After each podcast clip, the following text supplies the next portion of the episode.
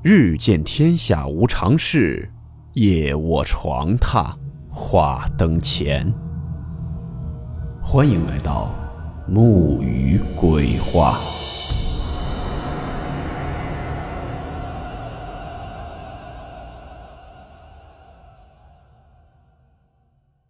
大家好，我是木鱼。今天的故事来自网友小高分享。故事名称。床单。温馨提示：本故事含有未经证实的内容和边缘化知识，部分内容超出普遍认知。如感到太过冲击自己的主观认知，请大家当做故事，理性收听。之前呢，我们有故事讲过监狱里发生的诡异事件。今天也有网友讲述他们改造期间的怪事。故事呢要从一八年冬天说起，因为一些原因，小高蹲过六年耗子。在此之前，小高呢是不信鬼神之说的。到一八年冬，出了床单一事。据小高说，服刑人员每天要出工到山上车间干活，等抵达车间后。犯人要先集合，有狱警挨个点名，确认无误后才会正常开工。在此期间，所有犯人是不能回监舍的，也就是说，整个监区都是空的。可事发当天很奇怪，狱警来回点了好几次名，关键当时人数一直是对的。对此，众人议论纷纷。也不知是发生了啥。直到中午吃饭时，听狱警说，监区发生了灵异事件。事情是这样的，在上午九点多钟，监控室突然发现，在监区宿舍，有人身披床单在走廊里来回溜达。于是呢，狱警通过喇叭喊话，让他把床单摘下，赶紧出宫。然而，这个人没任何反应，继续披着床单来回走。没办法，只好上报，由指挥中心派狱警前去查看。结果，狱警赶到时，这个人已然跑没影了。就让监控室一一查找。你想呀，这是监区，监控是全全覆盖的，是绝无死角一说的。可即便如此。那监控画面却依旧不见此人踪影。没办法，狱警只好从此撤离。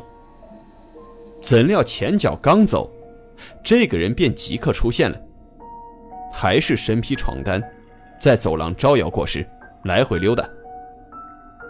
于是呢，就再度喊话，警告他停止当前挑衅行为，同时呢，派狱警再去查看。而奇怪的是，狱警刚刚赶到。这个人便从监控里消失了。当然不是凭空消失，而是从上一个监控跑出，本该出现在下一个监控画面时，却并未出现。这下狱警们觉出不对劲了，便再次上报指挥中心。于是领导下令三管齐下，由车间点名，监区人员留意监控，执勤狱警现场埋伏。很快。那批床单的家伙再次出现，依旧招摇。监控室呢即刻报备，执勤狱警当即冲出。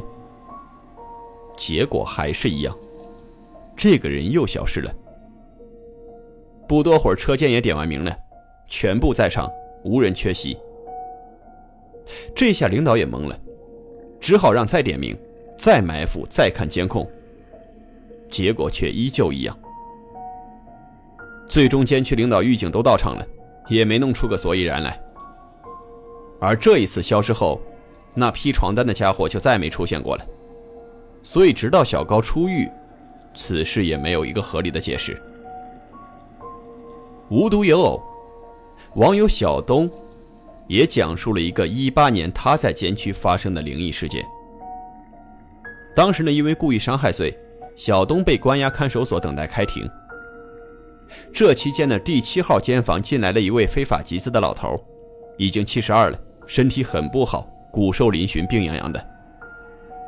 得知后不到一个半月，这老头就突然猝死了。因此，这七间房的犯人都觉得很晦气，集体要求换间房。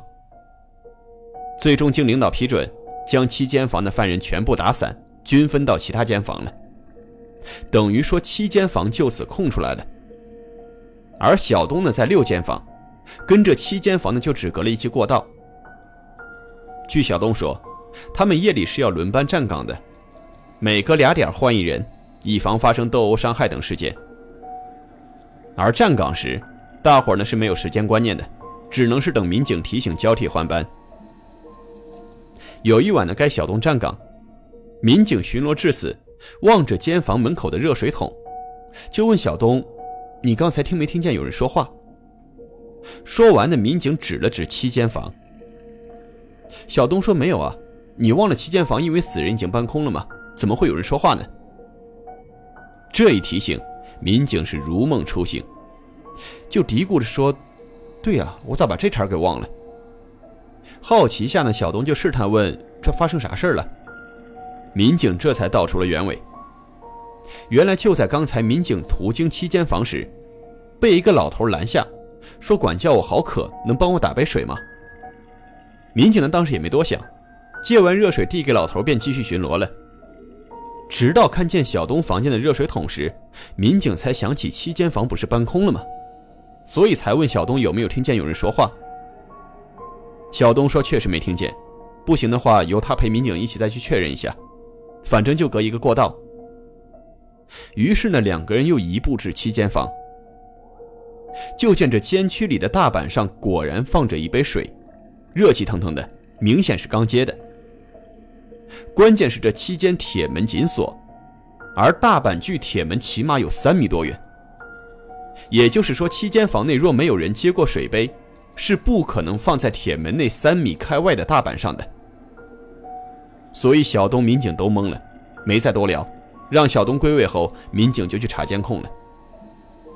至于监控拍下了啥，没有人清楚，包括小东有特别问过提审自己的工作人员。但是他们也并未提及半字。后来呢，小东也让其他人试探性问过，也没答案。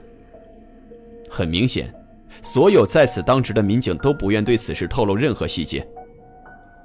再后来，当时民警从这儿调走了，而夜间在巡逻时，所有警察也全都改了路线，再也没靠近过七间房，而是直接绕行跳过七间房。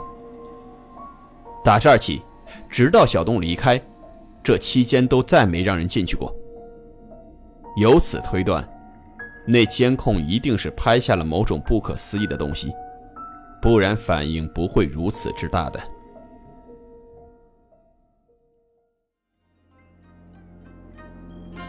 好了，我们今天的故事到此结束，祝你好梦，我们明晚见。